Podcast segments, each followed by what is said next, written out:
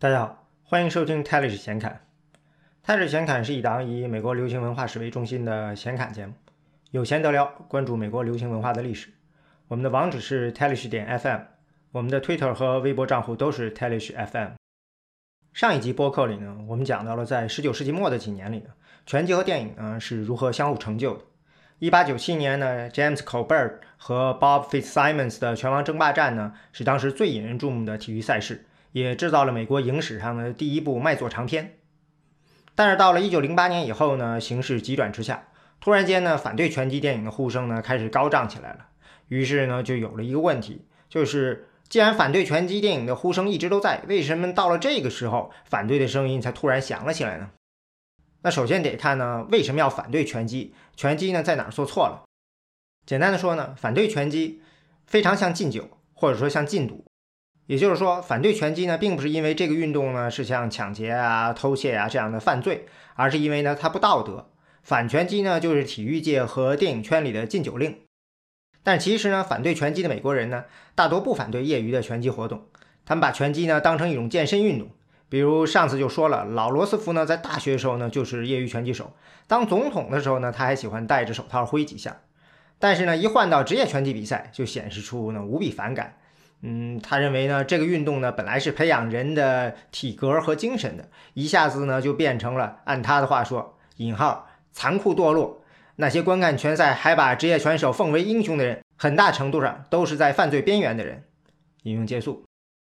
但是上次播客里也提了，拳击所代表的精神呢，那种底层人可以通过个人奋斗，从一无所有，仅靠一双拳头一路打上去，成为明星的梦想呢，是非常美国的，也自然是被美国人认同的。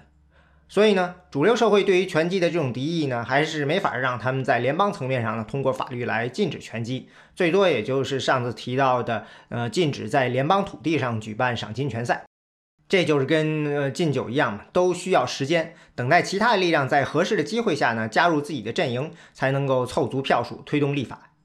对于反对拳击的人呢，这个机会就是历史上第一位黑人重量级拳王 Jack Johnson 的出现。在不了解这段历史以前呢，我以为拳击的发展是单线的，就是一开始就有种族隔离。黑人拳王的出现呢，嗯，是后来种族隔离慢慢去除以后才有的。但其实不是，最早的时候呢，黑人打拳击的人很多，也出过好几个拳王。比如上次提到的拳王 James Colbert，他获得重量级拳王称号呢，是在1892年9月，在新奥尔良的奥林匹克俱乐部，在那里击败了著名的拳王 John Sullivan。但那次在奥林匹克俱乐部进行的呢，并不是一场拳赛，而是一个为期三天的冠军狂欢节拳击比赛。三天三场拳赛，这三场拳赛呢，并不是像以前那样偷偷摸摸的进行，主要是呢，大家找到了一个当地州法里的一个漏洞。一八八二年，路易斯安那州通过了相关法律，禁止了赤手拳赛。于是大家就想着，那就不打赤手拳赛了。正好现在有了昆斯伯里规则，要求拳手要戴拳套。那就组织按昆斯伯里规则打拳的拳赛好了。第二年呢，就在新奥尔良成立了这个奥林匹克俱乐部。虽说奥林匹克俱乐部肯定是会举办多种体育赛事的，但最有名的当然是拳击。在它成立后的十年里呢，这里呢也成为了美国拳击宇宙的中心。到一八九二年呢，就迎来了这次历史级的拳赛。因为呢，拳王 John Sullivan 呢是从赤手拳赛一路打到拳王的，又转向了昆斯伯里规则的拳赛拿到拳王。而 Colbert 呢，一直是按照昆斯伯里规则打拳赛，所以呢，Colbert 战胜 Sullivan 呢，也被认为是现代拳击真正开始的标志性事件。Colbert 战胜 Sullivan 的比赛呢，是最后一场，也是重头戏。在前一天呢，则是由业余羽量级拳王 Jack Skelly 挑战职业羽量级拳王 George Dixon。结果呢，Dixon 只用了八个回合就把 Skelly 击出了局。Dixon 绰号呢小巧克力。因为他是一名黑人，也是史上第一位黑人拳王。一八八八年的时候呢，他先是拿到了雏量级的拳王，也是这个级别上的第一个拳王。然后呢，又在一八九一年挑战羽量级拳王成功。当时拳击呢，并没有什么种族隔离，也并没有限制说黑人不能当拳王。能不能当拳王呢？全看现在的拳王呢是否接受你的挑战。就像重量级拳击，当时有一名重要的黑人拳手叫 Peter Jackson，他被公认是当时最优秀的拳手之一。曾经跟 Colbert 交手，最后呢打成了平局。但是当时的拳王 John Sullivan 呢拒绝跟黑人拳手交手，Jackson 呢也就没有机会去挑战这个拳王。但是在其他级别的拳赛上呢，只要拳手同意，黑人拳手呢就有机会。也就是说呢，这个拳击场上的种族隔离呢，很大程度上是由拳手自己来决定和维持的，所以才有了 Dixon 这样在新奥尔良捍卫自己的拳王之战这种事情。但是呢，新奥尔良呢没法接受 Dixon 呢轻松碾压了白人挑战者这个结果。当时现场的白人观众呢激进暴动，奥林匹克俱乐部呢马上就宣布以后不再组织任何黑人和白人拳手之间的对决了。这里面就很有意思了。既然如此，为什么在南方要举行这样的黑人白人拳手对决的比赛呢？很大程度上呢，是因为呢种族隔离制度在南方呢也并非是一朝一夕出来的，而是经过了数十年的发展的。比如1885年嘛。波士顿的黑人律师 T.M. Stewart 专程回到南卡老家，并且呢一路呢坐火车到了佛罗里达，为的呢就是想看一看南方的黑人。结果让他吃惊是呢，黑人在南方的境遇呢看上去比北方的黑人还要好。白人呢并不介意和他在同一张桌子上用餐，也没有要他为白人让位子，甚至有白人让他挪一下行李的时候呢，他抗议了一下，也没有人有什么不愉快的。他还看到黑人警察在街上呢抓捕白人嫌犯。最让他吃惊的是呢，南方白人经常为了打发时间来找他攀谈，让他觉得呢，南方白人呢不像北方白人，他们呢真的不怕和有色人种接触。其他一些在同一时期不同人的相关记录呢，也都证明了 Stewart 的经历呢并不是特例。比如还是在1885年，《Harper's Magazine》哈珀杂志的编辑，嗯，Charles Dudley Warner，他去路易斯安那报道新奥尔良国际博览会，就很吃惊的发现呢。嗯，黑人和白人无拘无束地混搭在一起，找他们共同感兴趣的东西聊和看。但其实呢，早在1881年，田纳西呢已经通过了火车上的种族隔离。1884年，Ida B. Wells 出行乘坐火车时呢，因为被列车员要求坐到二等车厢去，而把铁路公司呢告上法庭，并开始了他几十年揭露南方种族隔离制度和黑人被死刑的记者生涯。所以可以看出呢，南方的种族隔离制度呢，并不是一下子就整齐出现。而是花了很长时间发展出来的，这是因为呢，种族隔离制度呢，并不是南方原生的制度，甚至呢，它与南方的传统呢正相反。南方什么传统啊？那当然是奴隶制了。既然奴隶制呢，你就没法进行种族隔离，否则黑奴就没法为白人奴隶主服务了。奴隶在种植园里工作，当然也要白人监工；平时服侍主人做家务，不管是做饭还是清洁，当然也是与主人近距离接触。像很多黑奴还要负责为主人带孩子，甚至做基本的教育。家里如此，外面当然也很难隔离。要是一出门，主人和奴隶就要分开，那奴隶当然没法帮主人拿东西、打理事务了。所以在南北战争前呢，在南方呢，只有很低程度的种族隔离，主要是针对在城市里的自由黑人。但是呢，这也没法完全贯彻。就像在新奥尔良这样的城市就很典型，各种社交活动非常多，像狂欢节、假面舞会这样的，根本没法阻止黑人、白人近距离接触。种族隔离制度呢，反而是在北方呢更加常见。那南方的种族隔离是怎么产生的呢？很大程度上呢，是反对种族主义的力量慢慢消失了，就让种族主义呢显露了出来了。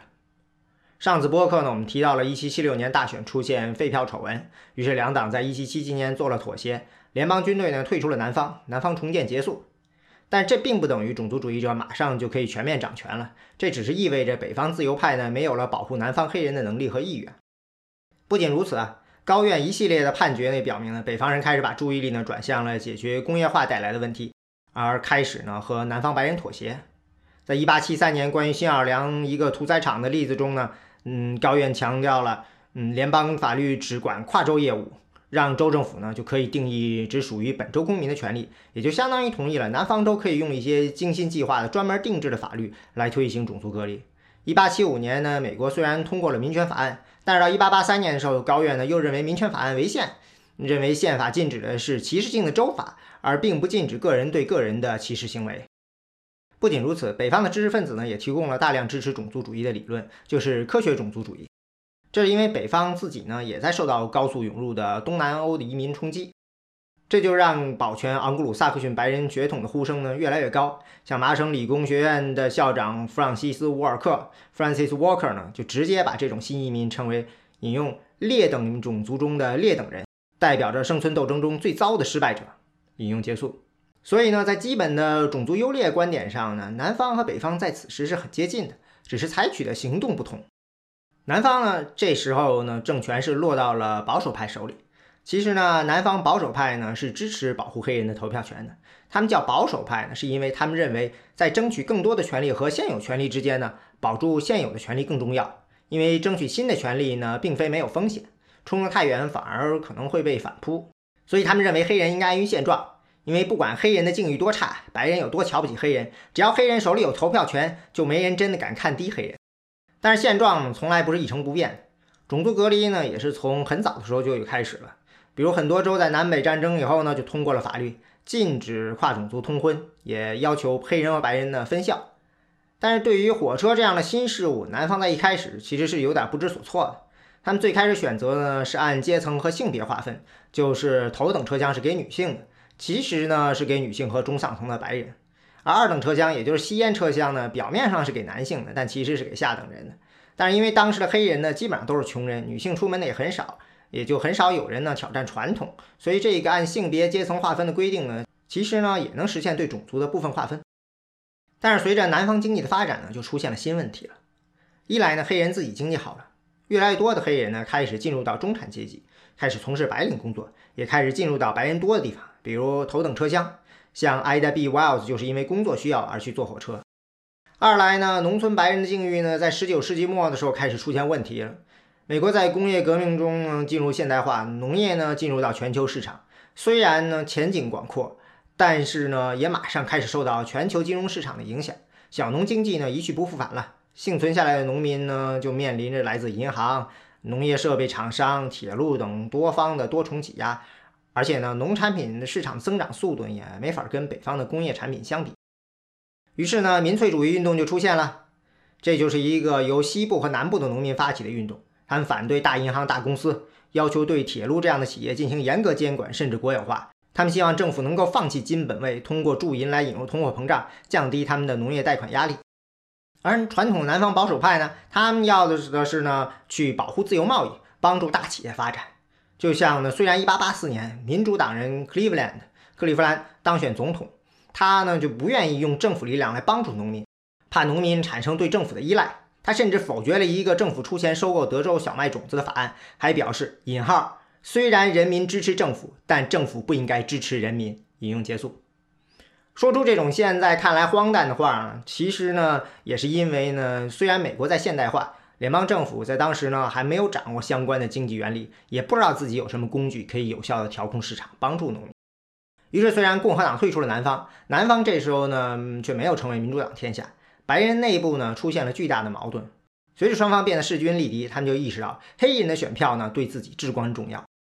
这时候一个现象就出现了，一边呢大家都在争取黑人选票，一边呢另一个声音说呢这是白人内部的矛盾，我们应该把黑人从这场争吵中踢出去，再解决白人自己的矛盾。这个想法的出现呢并非偶然，一方面自然是极端种族主义一直都在，一方面是因为南方城市化。大量白人丢失了乡下的工作，开始进城，发现黑人占据了很多不错的工作，也刺激到他们了。而且民粹主义呢，一直很难和种族主义撇清关系。比如表面上虽然民粹主义只是反对大银行，但是因为银行家大量的犹太人，所以这其实是变相的反犹。于是呢，嗯，经济上与政治上的双重要求呢，就让黑人呢开始变成了时代的牺牲品。这个把黑人踢出去的方案呢，就从1890年的密西西比修宪开始。他要求选民登记时候呢，需要通过识字测试，交人头税。啊，一八九八年的时候，高院呢判决认可了这个州宪法，也就让种族隔离呢可以大行其道。到一九零六年的时候呢，民粹主义运动领袖、一九零四年人民党总统候选人 Thomas Watson 在即将到来的佐治亚州州长选举中表示，如果有民主党候选人支持民粹主义改革，同时反对黑人投票权，他就会带着人民党选民支持。本来是保守派的 Hoke Smith 呢，就接受了这个条件，并在第二年成功当选了州长。作为回报呢，他通过了法律，剥夺了大部分黑人的投票权。第二年呢，人民党在大选中呢全面失势，也就完全的被已经种族主义极端化的南方民主党给吸纳了。当时呢，很多黑人自己呢也没有意识到这一点，就是时代变化了。著名的黑人领袖 Booker T. Washington 在一八九五年的演讲中呢，他认为黑人不需要政治权利也可以获得成功。这其实是一种非常老派的观点，就是通过自身努力就可以获得成功。Booker T. Washington 他自己呢就是这样一个人，他呢面向黑人开设的 Tuskegee Institute 呢，也是一个以传授实用技能为主的学校。但实际上呢，白人自工农从自己的失败中呢，已经意识到了，在现代社会里呢，个人是微不足道的，根本没法跟社会外力抗争，只有联合起来寻求政府保护才可能成功。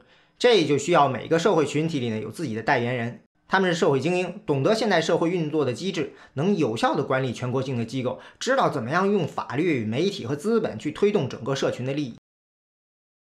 那在公共场所的种族隔离呢，也是这个时候出现的。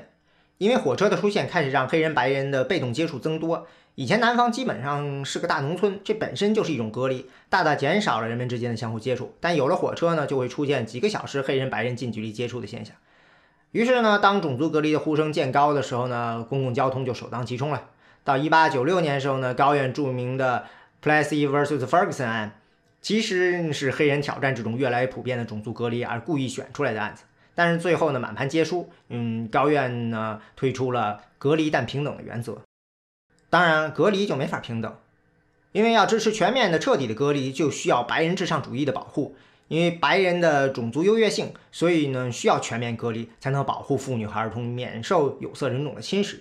这时候呢，他们也开始重写历史，抹黑黑人的形象，把南北战争后黑人争取权利的故事呢写成了劣等人登堂入室、掠夺白人财产、接取白人的职位的故事。这时候呢，黑人拳王的出现呢，就变得极其让人难以接受了。在一八九二年新奥尔良的拳王赛呢，正好是南方种族隔离呢开始起势的时候。到一九一五年，德州通过种族隔离制度，南方的种族隔离制度正式完成了。这段时间呢，也正好是黑人拳王从兴起到暂时退出历史舞台的时期。上期播客呢提到了白人拳王呢分成两种，一种是绅士拳手，一种是蓝领拳王。那黑人拳王呢，其实也可以分成两种，一种是汤姆大叔型的。早期的黑人拳手呢，大多是这种类型的，因为他们的形象呢更容易被白人接受。就比如呢，在 Dixon 之后拿到了下一个黑人拳王的 Joe Gans。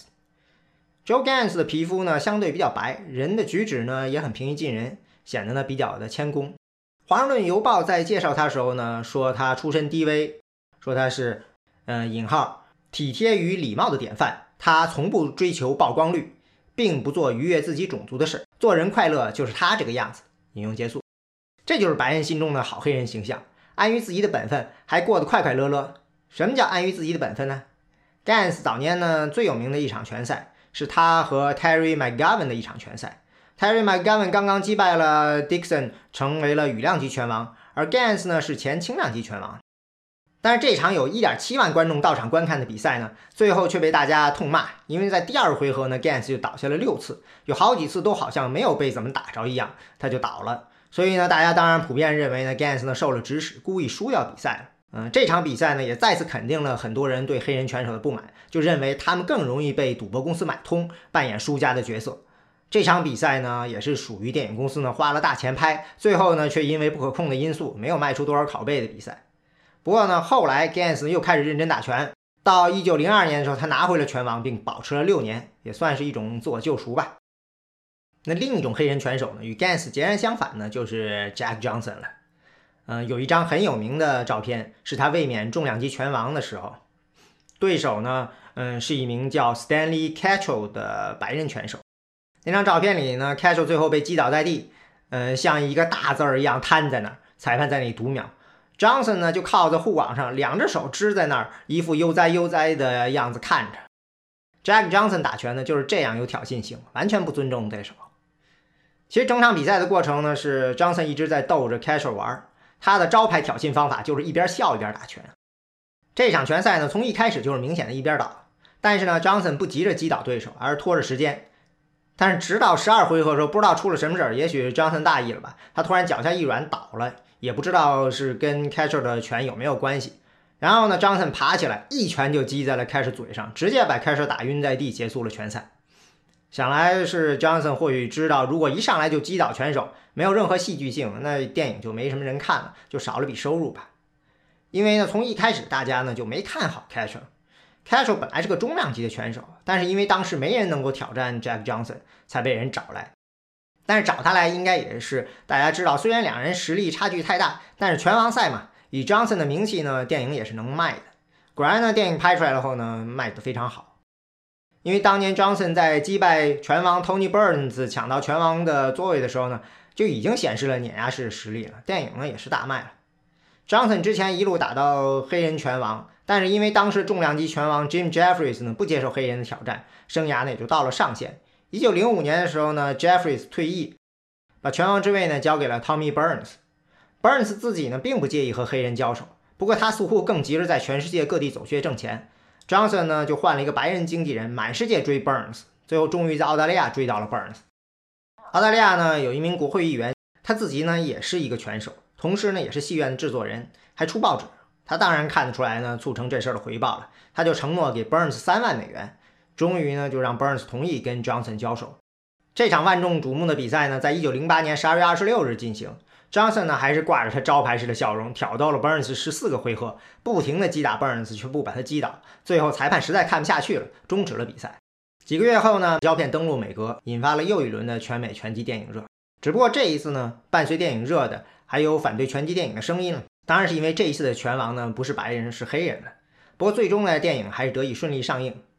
说白了呢，嗯，还是因为呢白人呢还留着希望，认为呢 Johnson 不是不可击败的。几乎从拳赛一结束，寻找白人挑战者的活动呢就开始了。比如就有人开始组织白人希望拳击巡回赛，就连美国总统老罗斯福都邀请了在一年前两次击败 Gans 的重量级拳王 Nelson 到白宫讨论如何击败 Johnson。嗯，这里要说的一点就是呢，Nelson 虽然两次击败 Gans 拿到拳王，但是这个时候呢，Gans 已经被肺结核呢困扰，一年以后呢就会因肺结核而离世。不管大家怎么折腾，其实大部分人都明白，除非 Jim Jeffries 复出，要不然当时没有任何白人拳手有希望挑战 Johnson。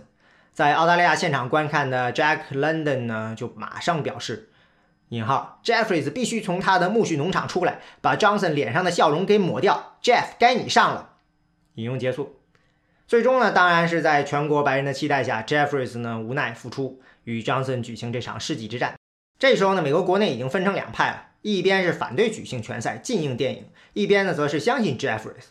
值得一提的是呢，那些支持黑人白人拳手交手的人，就支持这一场挑战赛的人呢，并不是因为他们支持给黑人平等的权利。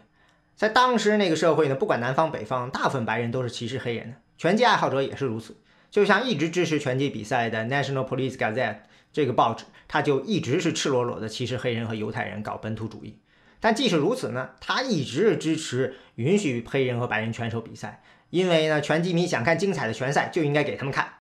上次播客呢，我们提过，白人拳击呢分成蓝领拳手和绅士拳手呢，其实反映了一个新与脑，也就是野蛮与文明的对立。绅士拳手呢，代表的是文明人，可以用智识来驾驭原始感性冲动的人；而蓝领拳手呢，则靠的是本能，发自内心的天性力量。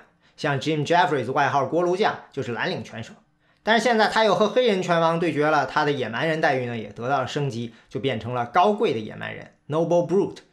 被认为是拥有白人更优越的大脑，他的内在知识呢，也帮助他呢可以征服拳击场上的原始本能。而黑人拳手呢，作为更低等人呢，只有感性力量可以使用。在这两派的嗯压力之下呢，嗯，加州当时呢，甚至就紧急的禁止了职业拳赛。这就说明呢，很多人呢并不太看好这场种族优越性之战。虽然大部分人呢认为，就算是 Jack Johnson 赢了，也不能证明什么，但是他们还是不愿意看到这场拳赛。好在那时候呢，还有内华达了。Tex Rickard 呢，最后出价十点一万美元竞标承办了这场比赛。Tex Rickard，我们在第二期播客里提过，他是一九二零年代纽约麦迪逊广场花园的经理，在一九二五年建了第三个花园，并且组织了纽约游骑兵冰球队，买下了纽约凯尔特人篮球队。他的成名是在西部，就是办拳击赛。一九零六年，Nelson 第一次挑战黑人拳手 Gans，就是 Rickard 的成名作。嗯，当时他请来了包括总统儿子在内的诸多嘉宾到内华达来看那场比赛。这次 Rickard 呢又是回到内华达，在 Reno 呢建了拳击台。比赛呢按照老历选了一个国假日，就是1910年的独立日7月4号。当时据说有人找到总统塔夫特，嗯，希望他能够出面阻止这场拳赛。塔夫特呢据说转手安排了，说把嗯拳击实况的电报要转给他，并且跟儿子说，把全部的钱都下注给白人的骄傲。结果呢，Johnson 呢再一次用招牌式的微笑呢挑衅了对手。据说他一边嘴里冒着垃圾话，一边的挥拳，还抽空嘲笑一下在场边观战的前拳王 Corbett。到第十五回合时候呢，他三次击倒了 Jeffries。作为裁判的 Rickard 呢立刻宣布终止比赛。嗯，Johnson 胜出。比赛结束的当晚呢，美国很多地方呢都爆发了暴乱，有十八名黑人被杀，黑人白人都有很多人受伤。美国的所有南方州呢，都立刻宣布禁止放映此次拳赛的电影。很多大城市呢，也通过了相关的禁令。不过形势虽然是这样，电影还得上啊，因为承办电影的电影专利公司呢，已经花了不少钱了。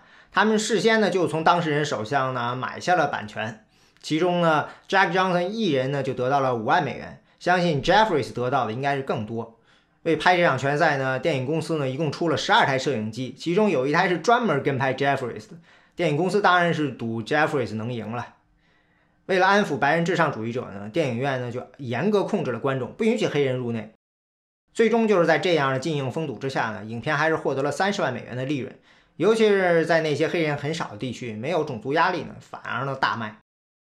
Jim Jeffries 输了，白人的希望破灭了。于是呢，国会呢就终于出手了。其实早在1910年呢，国会就在考虑禁映拳击电影。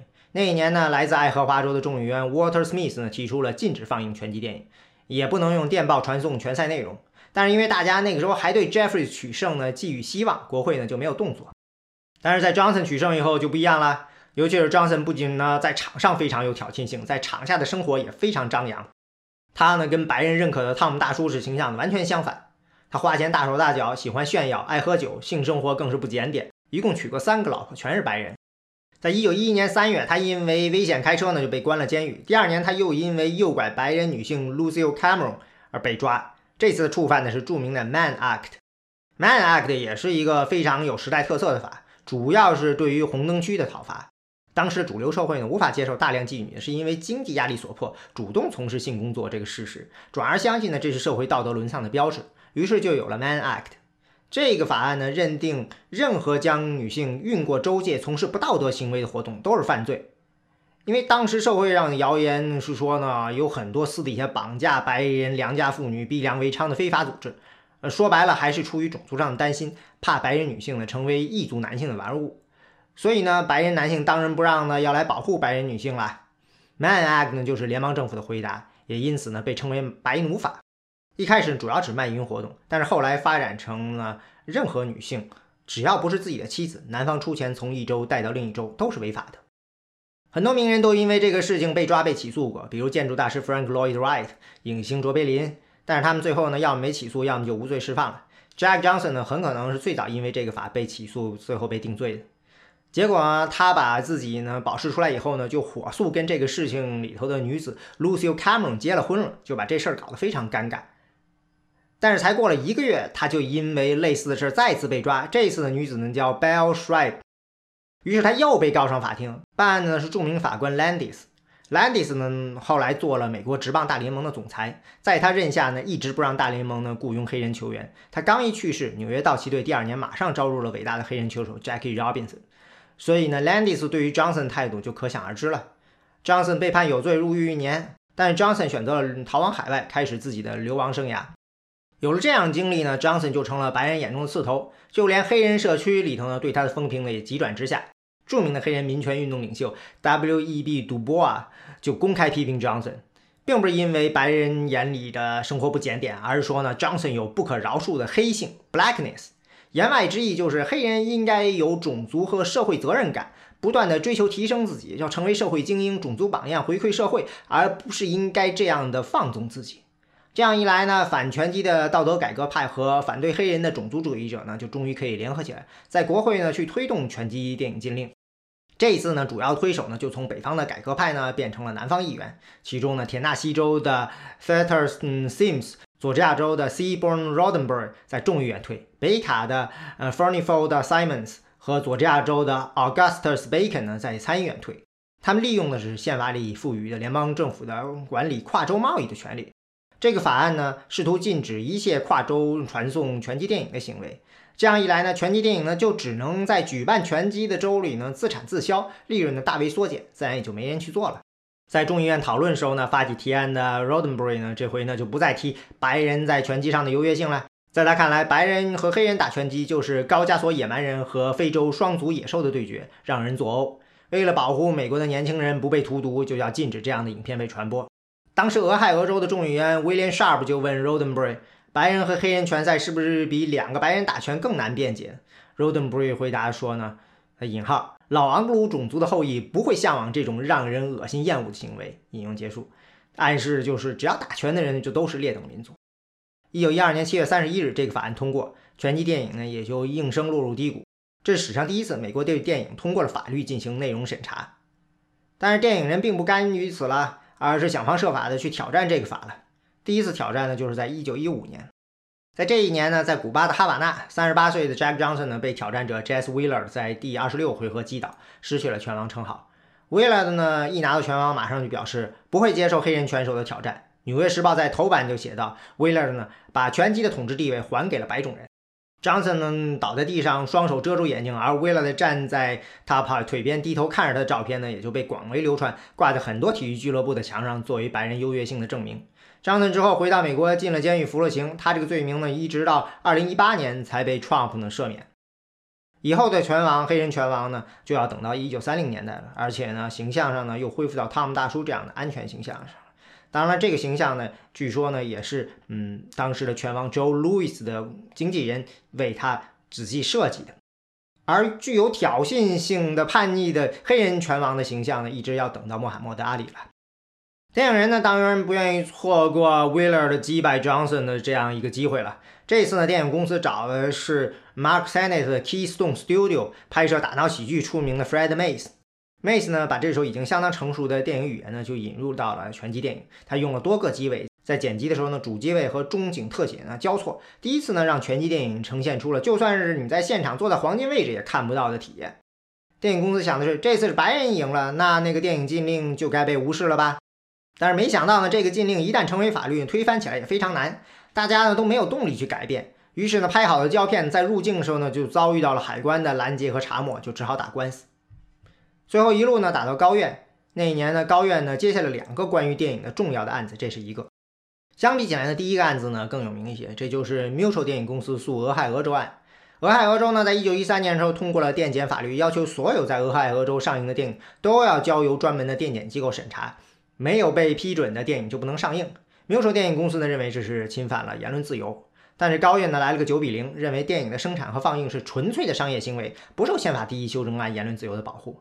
到接下来这个拳击电影案子的时候呢，高院呢就再次肯定了这个观点了。引用：电影放映就是生意，纯粹而简单，从想法到执行都是为了赚钱。引用结束。在高院呢接连输掉两次，电影工业和拳击呢就只好分道扬镳了。没有宪法第一修正案的保护呢，电影工业就只能自我审查。后来的海斯法典出炉呢，也就顺理成章。不过在这时候呢，拳击电影本来呢就已经是电影工业里的一个特例了。当时美国电影已经转向了以叙事为中心的体系，基于好莱坞的生产、发行、放映体系呢已经完善了。只有呢拳击电影是一个例外。每一次有了大的拳赛，美国的电影公司就会单独为这事儿竞标，专门成立嗯一个公司进行专门的发行工作。很多时候电影发行也不是通过既有的胶片分组网络，而是老式的卖地域版权。放映的时候呢，也因为观众更多的是蓝领，不仅在影院放映，也要在大量的下等戏院啊、游乐场放映。但是因为拳击电影的利润在那里呢，所以大家呢有机会也都愿意单独为它投资一次。现在法律禁止了拳击电影的发行，好莱坞呢就很自然的撤出了，把这个高风险机会呢留给了独立电影制作人。独立电影制作人呢看着拳击这块肥肉呢，就像禁酒令时候的酿私酒业主，就不停的冲击政府禁令。因为拳击在这个时候呢，不仅没有受到反拳击电影禁令影响。而且呢，一飞冲天，成为了最受大众欢迎的商业体育活动。促成拳击被广泛接受呢，不只是 Jazz Wheeler 的为白人拿回了重量级的拳击冠军，还因为接下来的第一次世界大战。战争对于体育总是有促进作用的，比如之前我们在节目里提到过二次大战对于美国篮球的促进。在一次大战的时候呢，当然美国军队也组织了各种体育活动，请了很多体育界人士来帮助训练士兵，像篮球发明人 Naismith 当时也在军队里帮助组织体育比赛。当时一共有两千四百万人在征兵处登记，二百七十万人应征入伍。让军队感到震惊的呢是，美国年轻人整体的身体素质低下。除去那些因为身体原因无法入伍的，剩下的达标者里呢，依然有接近三成缺乏基本的身体素质，连跑步跳远都要从头练。除了通过体育锻炼培养士兵身体素质，在军营里引入体育比赛，还有一个重要目的，就是要让士兵呢有健康的娱乐。拳击不是已经被改革者骂成了恶心堕落运动了？怎么现在又健康了呢？一来呢，这里说的不健康呢，指的是呢赌博嫖娼；二来呢，一次大战呢实在太残酷了，机关枪、毒气弹、无限制潜艇战，在这些理性的大规模杀伤性行为面前，打拳击打得头破血流呢，根本算不得啥。当时美国的元帅潘兴就说，拳击呢能让美国军队成为世界最棒。于是拳击电影的跨州传播呢，虽然被禁了，在军队里呢依然被放映。现有的影片不够，军队还找人来拍。当时的重量级拳王 Mike Gibbons 呢，也去训练营拍电影做示范啊，展示如何用拳击手法来拨开刺刀。军队里呢，也开始组织呢自己的拳击比赛。一战结束以后呢，这些在军队里经过拳击训练的士兵的复员，把拳击呢带回了本地，就大大促进了拳击被整个社会所接受。这时候呢，史上第一位靠拳头打出来的百万富翁也诞生了，就是 Jack Dempsey。Jack Dempsey 在一九一九年的七月四日，在俄亥俄州的 Toledo 呢挑战拳王 Jess Willard。Tex Ricker 呢，又是这场比赛的组织者。Ricker 在职业体育上的眼光过人，不仅在于他能够发现厉害的运动员，也在于他知道如何找到体育比赛和运动员背后的象征，并以此大做宣传，把体育比赛呢升级成一个全国性的媒体事件。这就跟之前代理过 Colbert 和 Fitzsimmons 的 William Brady 非常像，就是他们都非常明白，拳手不仅要打拳好，营造上对上大众口味的公众形象呢，嗯，才是赚钱的核心。就像之前的 Jack Johnson 和 Jim Jeffrey 的世纪拳赛，那就不用说了，是个人都能看出来比赛的意义嘛。整个白种人的命运都赌在上面了。而这个 Dempsey 和 Wheeler 的拳赛呢，在 Tex Ricker 的宣传之下呢，就是大卫和歌利亚之战。Jess Wheeler 的身高两米，体重一百一十一公斤，自然就是那个巨人歌利亚。而 Jack Dempsey 呢，身高一米八五，体重八十五公斤，就是那个瘦小的巨人杀手大胃王。作为大胃王呢，Dempsey 形象呢也更贴近拳击迷，更能产生认同感。刚才我们已经又提过了，美国的白人拳手可以分成大致两种，一种是绅士拳手，一种是蓝领拳手。因为拳击的蓝领属性呢，所以蓝领形象拳手就更受欢迎。而 Dempsey 呢，就是蓝领中的蓝领，草根中的草根。Dempsey 呢是爱尔兰裔，长在西部科罗拉多一个小镇马纳萨，家里呢穷得掉渣，兄弟姐妹十三个，他排第九。因为家里穷，很小就开始流浪挣钱，他就去酒吧这种地方，进去跟里面人说：“我不会唱也不会跳，但是我可以打倒这屋里任何人。”如果他赢了，就拿出帽子让大家赏点钱；如果输了，就默默离开，到下一个酒吧去打。这就是非常非常蓝领的拳击传统。比如以前拳王 John Sullivan 成名之后，在各地巡演赚钱的时候，就会在台上现场开价让大家挑战。嗯，不演戏，拿拳头说话，赢了你就一夜成名。Dempsey 就是这样一拳一拳打出来的，让人感觉他是在用命去打，而不是在用脑子去打。他打拳像他人一样感性冲动了，凶狠不留情，一上来就是搏命。嗯，当大部分人并不看好他能挑战 Jess Wheeler 的时候呢，他在第一个回合就把 Wheeler 击倒了七次，据说把 Wheeler 的下巴都打断了，牙齿也打掉了一颗，半边脸都肿了。只用了三个回合，裁判看着场边懵呆的 Wheeler 就把比赛给叫停了。成名之后，Dempsey 呢就像普通人一样，喜欢二零年代的浮华社会，豪车豪宅，各种交易活动。但同时呢，他又是个虔诚的教徒，强调家庭的重要，道德和健康的生活，保持谦卑的样子。相比起来呢，后来击败 Dempsey 拿到拳王的 Jim t o n y 就远不如 Dempsey 受欢迎，因为呢，Tony 擅长防守，强调高效，用脑不用心，打拳像下棋，讲究研究对手，选择最优的打法。而 Tony 平时呢，人也很冷，像个现代社会里的白领文员，没有什么花边故事，加起来呢，都塑造了一个无聊的成功者的形象。不像 Dempsey 呢，以我为主，管你什么战术，什么效率，不讲道理的一拳击倒，就更能给普通人带来快感。因为呢，他们在面对越来越复杂的现代社会规则的时候，也肯定希望有这样一个解决方式啊。这也让他们在循规蹈矩的平凡生活中呢找到解脱。就像当时出现的美国职业橄榄球，最亮眼的明星不是四分卫，而是跑位。管他什么防守阵型，要的就是一头扎进去，靠铁血之躯杀出一条路来。这就是蓝领工人对于如何在现代生活中生存的一种想象。美国1920年代被称为体育的黄金年代，另一个齐名的巨星也有点这个样子，这就是棒球巨星 Baby Ruth。他呢出身卑微，小时候呢还被家里扔进孤儿院，靠一己之力打出天下。棒球在那个时代也讲究科学棒球，偷垒、牺牲打，各种小技术和配合。结果在一九一零年代呢，出来一个惊天假球丑闻，差点毁于一旦。这时候呢，就有了这位 Babe Ruth，他的招牌就是全垒打，管你什么球，一棒抡飞，大刀阔斧，一锤定音。棒球本身是一个非常个人主义的运动，Babe Ruth 的出现呢，就让棒球呢好像回到了纯真年代，唤出了普通人心中的那个已经逝去的美国梦，用最极致的个人主义，快刀斩乱麻般的碾压对手的快感，用心去打球而不是用脑。而且呢，场下的 Babe Ruth 呢，嗯，虽然他也特别会享受生活，喜欢出入在媒体聚光灯下，但也平易近人，没有架子，和普通球迷的互动经常被人津津乐道，还有不少慈善活动的事儿。有了 Dempsey 这样一个巨星呢，就是一棵招财树。Tex Ricker 当然就想如何再去挣钱，自然呢就是安排新的比赛。其中最有名的就是 Dempsey 和法国拳王 George Carpentier 的拳王赛。Carpentier 呢只有七十七公斤，比 Dempsey 还轻，自然呢就不能再是什么大卫和格利亚。这回的宣传呢就是蓝领对白领，美国对欧洲。因为呢 Carpentier 呢是著名的绅士拳手，长相俊，打拳风度翩翩，因此还有一个绰号叫兰花男。这就完全对上了美国人呢对于欧洲贵族的那种想象。这场比赛呢，在一九二一年七月二号在新泽西的 Jersey City 举行。在前一年一九二零年，纽约州已经正式永久批准了职业拳赛，但是 Ricker 的承诺呢，给 Dempsey 三十万的出场费 c a p t 二十万。在纽约市打拳呢，场地太小，赚不回来，于是 Ricker 就借了二十五万美元，在 Jersey City 专门建了一个能容纳九万一千六百一十三人的拳击场。结果光门票就卖出了一百七十八万九千两百三十六美元。比之前的 Rickard 办的世纪之战，Johnson 和 Jeffries 拳王之战的二十七万美元门票呢翻了六倍，是史上第一个卖出百万美元门票的比赛。有了这个门票呢，那五十万美元出场费当然也不在话下了。最后的比赛结果呢是 Dempsey 用了四个回合就战胜了 Carpentier，这是史上第一次用收音机向听众直播拳击比赛。当时 RCA 专门在场边安了一个五百瓦的电台。嗯，再由各地的业余电台爱好者一级一级的接力传播到各地的剧院，据说有二十万人用这种方法收听了实况。对于 Riker 呢，这当然还不够了，他还想挑战拳击电影禁令了，用电影挣钱。为此呢，他就雇了 Fred Quimby，这个名字可能不少电影迷都应该比较熟悉，因为你只要看过《猫和老鼠》，一开场字幕那个制作人 Fred Quimby 的估计都看过无数遍了。那时候呢，Quimby 还只是个刚入行的独立制作人。嗯，Ricker 应该不是不知道了。一九一五年 Wheeler 战胜 Jeffrey 的那场拳赛是取消拳击电影禁令的最佳时机。但是现在时过境迁了，就算拳击已经成了全民运动，但是推翻拳击电影禁令的政治动力呢，就很难找到了。因为反对者就可以说了，既然没有电影，拳击还活得很好，活得越来越好，那为啥一定要推翻这个禁令呢？当然是为了赚钱了。嗯，直接想推翻禁令路呢，之前已经证明走不通了。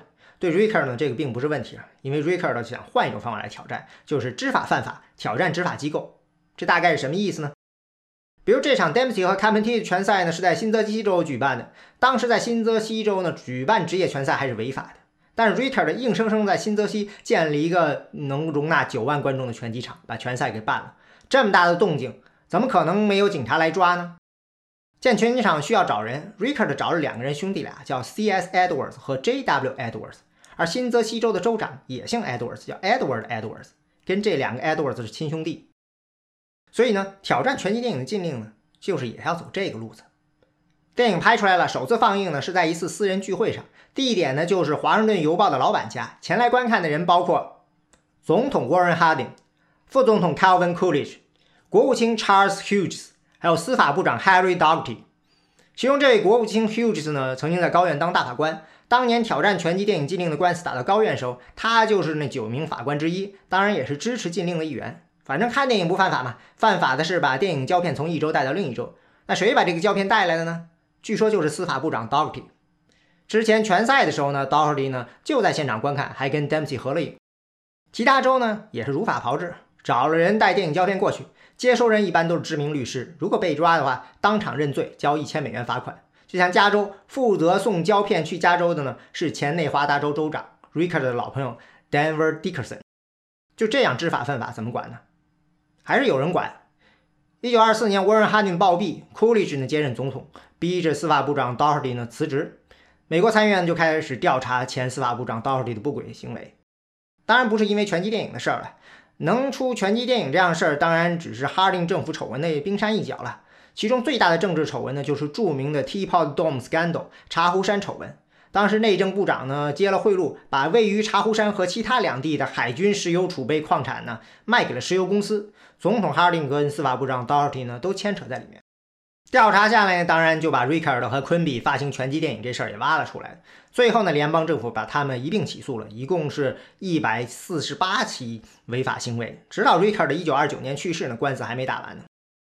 官司打着呢，拳赛还在照办，电影呢也照拍。接下来，Ricker 呢又举行了三场门票过百万的拳赛，其中 Dempsey 和 Tony 的第二场拳赛的门票销售达到了史无前例的二百六十五万八千六百六十美元。Ricker 呢就继续找人拍拳赛做成电影发行，而联邦政府呢就继续打击这种行为。就在这个 Dempsey Tony 第二次拳赛结束的后的第二天，电影制作人 Henry Sonnenschein 在携带五部正片和一部副片上飞机的时候呢，被联邦执法官当场抓获。但是非常神奇的事儿出现了。几天之后呢，Dempsey Tony 拳赛的盗版影片呢就出现在美国的各地，仅在纽约呢就有三十五个剧院在上映。而且呢，制片方和检方都搞不清楚这些胶片是怎么冒出来的，是盗版呢还是现场盗拍。此时的检方呢，就有点像是一个孤独的消防队员，试图扑灭眼前的一团火堆，但是四周呢又燃起了无数的火堆。不久呢，在一个案子里呢，法官又裁决说呢，虽然全赛电影跨州传播是非法的，但是一旦送抵接收方，政府就无权没收。这就等于是宣布美国政府呢已经放弃了执行拳击电影禁令。不过呢，好莱坞呢还是不敢呢公然挑战这个禁令，所以在整个三十年代，拳击电影主要是由独立电影人完成，很多资金都来自非法渠道，比如黑帮，就更让拳击电影禁令呢跟禁酒令呢有了几分相似之处。一直到一九四零年，国会呢才正式推翻了拳击电影禁令。不过不久呢，电视就出现了，很快就取代了拳击电影，成为了拳击的主要媒体渠道。拳击电影呢也很大程度上从美国电影史上消失了。几乎就没人提了。比如在准备这期播客的时候呢，我曾经在维基百科上去查 Fred Quimby，在他的条目下呢，完全就没有提到他和 Ricker 的合作拍摄著名的拳击电影，并且被联邦政府起诉定罪的事儿。电影史上为什么会有这样的空白？这个播客为什么要聊这些事儿呢？我觉得呢也有必要谈一谈。所以呢，下次播客呢，我们会退一步，聊一聊拳击电影诞生那个时代，电影工业到底发生了什么。